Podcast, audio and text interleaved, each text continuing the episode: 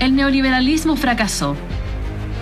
El Chile neoliberal de los años 80 y que se ha perpetuado hasta hoy se basó en dos grandes pilares, la teoría del goteo, o trickle down en inglés, y la meritocracia. Aquí nos centraremos en el caso de la primera. En los años 80, Arthur Laffer fue el gran promotor de la teoría del goteo, usando como prueba teórica la curva de Laffer. Esta, en pocas palabras, defiende la necesidad de bajar los impuestos para liberar la iniciativa individual de la población, porque si los impuestos permanecen altos, la población dejará de producir para enfocarse en el ocio al ver que todo su trabajo va para las arcas fiscales. En su contraparte, si se bajan los impuestos, la gente se concentrará más en el trabajo y en aumentar su producción. Esta teoría se hizo muy famosa en esos años con Reagan y Thatcher, pendientes de la experimentación neoliberal que se desarrollaba en Chile. Actualmente ha resurgido con fuerza gracias a Donald Trump, gran defensor del AFE. Pero, ¿cuándo nace el neoliberalismo? En 1947 se reúnen empresarios e intelectuales como Frederick von Hayek, Karl Popper, Ludwig von Mises, Salvador de Madariaga y Milton Friedman.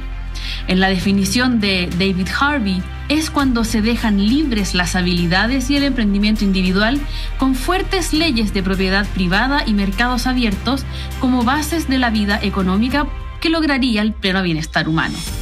En el neoliberalismo yace una profunda crítica al socialismo, la solidaridad y la igualdad.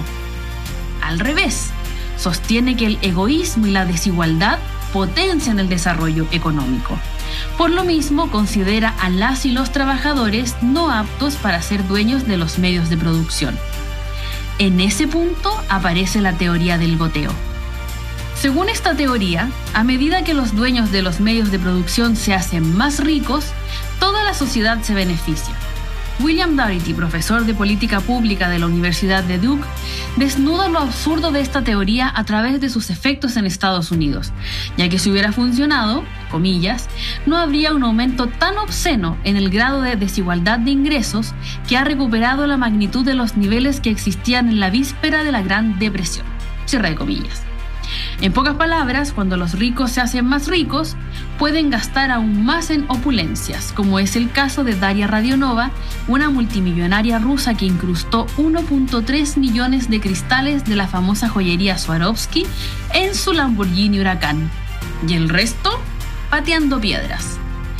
Hay un indicador que demuestra la mentira de esta promesa el 14 de agosto de 2019 se emitió un informe del Instituto de Política Económica con el título CEO Compensation has grown 940% since 1978 que hizo la comparación entre el aumento de la compensación de los directores ejecutivos versus los salarios de los trabajadores promedio.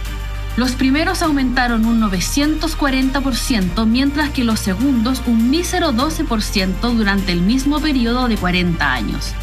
El movimiento social de octubre de 2019 en Chile, entre otros efectos, ha dejado en claro que el Chile neoliberal no ha sido capaz de generar ningún tipo de justicia social.